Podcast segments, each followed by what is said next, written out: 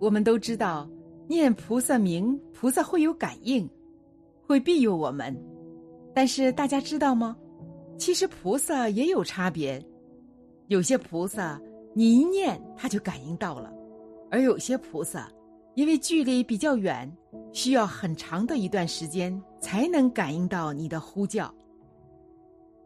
所以，我们念菩萨也应该多多念这些感应快、效果好的菩萨。而在这些菩萨中，有一位菩萨效果最好、感应最快，这是哪位呢？可以先看看这个故事。一九九三年仲春，四川省成都市六十六岁老太太李志芳，携六岁孙儿陈春林在门前玩耍。她因口渴进屋去喝茶，嘱咐孙儿就在门口玩，不要跑开。等他喝完茶出来，孙儿竟不见了。傍晚媳妇回来，尽管过去婆媳关系良好，现在媳妇儿哭着要和婆婆拼命了。你六十多岁了，连个娃儿都守不住。幸好儿子陈明生很孝顺，从旁劝解，并马上到派出所报案。第二天又在报上登载寻人启事，可是犹如石沉大海，杳无人讯。十来日过去了，农历二月十九日观音圣诞，陈老太前往成都昭觉寺观音殿跪拜，专心称念南无大慈大悲救苦救难广大灵感观世音菩萨，他痛哭流涕的祝愿：观音菩萨，观音菩萨。祈求您大慈大悲、大显神灵保佑我孙儿回来，他是我们一家的活宝贝，他若不回来，我这条老命也活不成了。他哭一阵，念一阵圣号，又祝愿一阵，见者无不心酸。以后他每临初一、十五就来昭觉寺文殊院哭求观音。他家设有佛堂。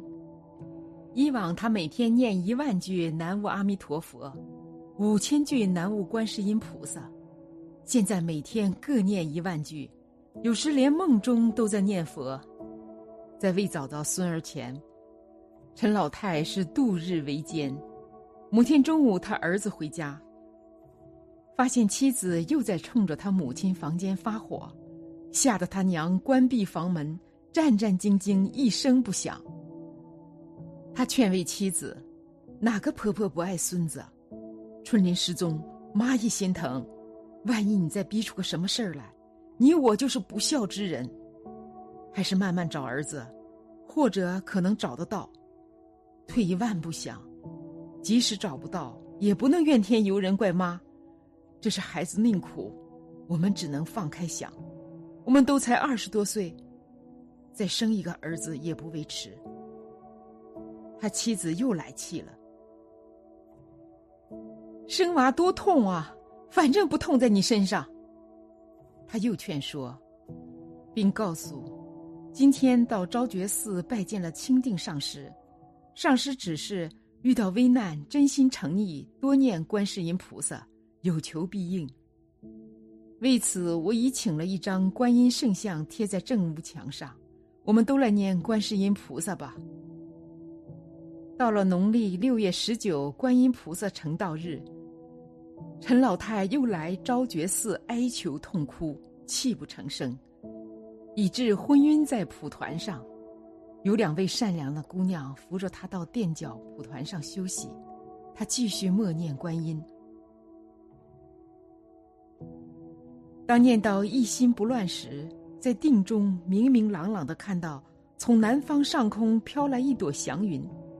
云中飞出一条彩龙，龙头上亭亭玉立着一位白衣赤足、妙相庄严的女性，左手握净瓶，右手持柳枝。他再定睛一看，那女性就是观世音菩萨。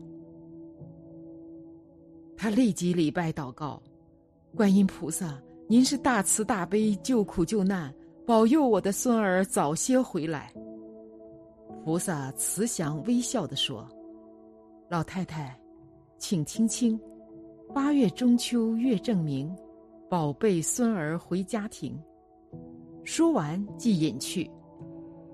陈老太惊醒后，赶快回家，向儿子媳妇告诉观音托梦：孙子在八月十五中秋节可以回来时，其儿子说：“好，应感谢观世音菩萨。”但儿媳妇坐在一旁不开腔，半信半疑。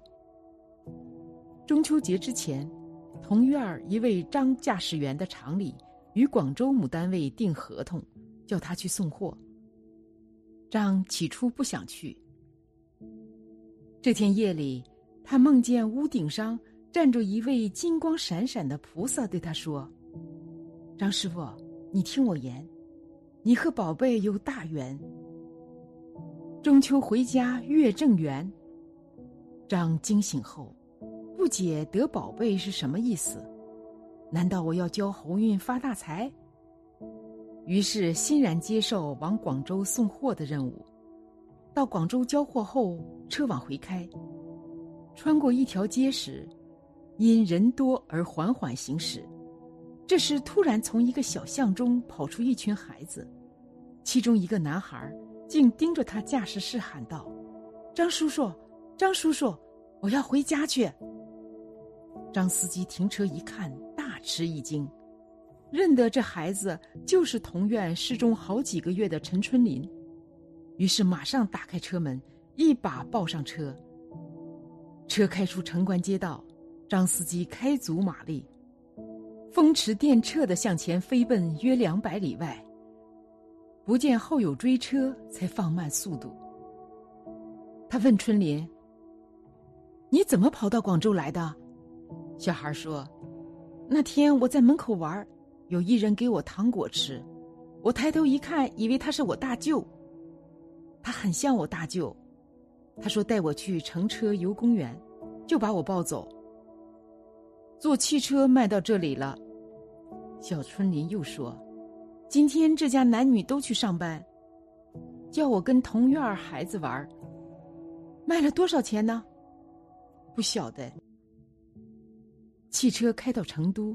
正好是中秋节下午，车进家院儿停下，春林下车说：“谢谢张叔叔。”他就拔腿飞快跑进内院宅门，大声喊叫：“婆婆，我回来了！爸爸妈妈，我回来了！”他一头扎进他妈妈的怀里，母子抱头大哭起来。陈老太一家是又苦又喜。当晚设盛宴款待张师傅，陈明生夫妇商量，要酬谢张司机一千元。张坚决不收，说：“我们是同样邻居，还有点瓜葛亲，我怎么能收你们的钱？”于是陈家将春林拜祭给他，喊他干爹，这点他欣然接受了。张师傅明白了，此次行前做梦得宝贝。原来是得了个干儿子，日后定有大用。陈老太非常高兴地说：“观音菩萨真显灵，说我的宝贝孙儿中秋节回来，果然回来了。他要从此常斋念佛了。他的儿子媳妇也说愿意信佛念佛。张师傅说，我也信佛了，也诚心念观世音菩萨。”观世音菩萨定会保佑我安全行车亿万里。为什么念观世音菩萨效果最好、感应最快呢？因为这位菩萨专门发心在娑婆世界利益众生，他发的这个愿，那我们求他正是满他的愿，他满他的愿，我们求他加持。就像我们，你害了病了，你到医院看病，说你求救济。求救济，你得到慈善会去。